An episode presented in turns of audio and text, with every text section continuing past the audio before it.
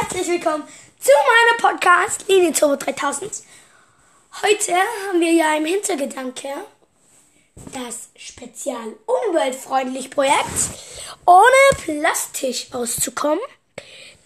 Das ist umweltfreundlich, deswegen mache ich das auch. Ähm, heute ist der erste Tag Montag und ich bin ausgekommen ähm, eigentlich gut, weil meine Familie tut eh nicht so viel Plastik verschwenden.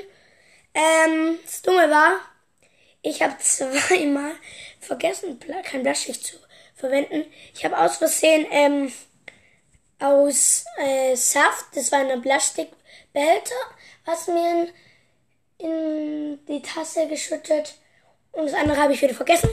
Und ja, das wollte ich sagen. Und ja, wir sehen uns morgen wieder, wo meine zweite Meinung kommt. Also nicht Meinung. Äh, äh, äh, wir können uns noch nennen. Meine zweite, mein zweiter Tag ohne Plastik auszukommen. Ja. ja, also wir sehen uns morgen wieder. Bis dahin.